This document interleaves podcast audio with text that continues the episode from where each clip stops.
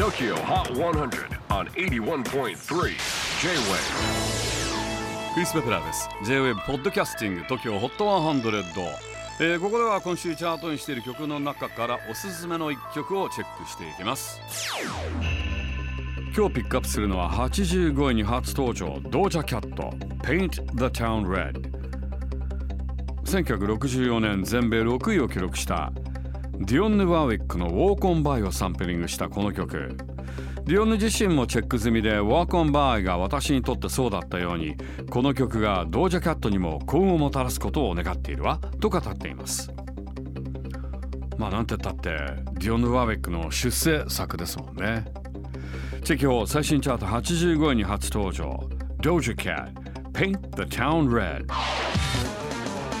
J-Wave Podcasting Tokyo Hot 100. 100.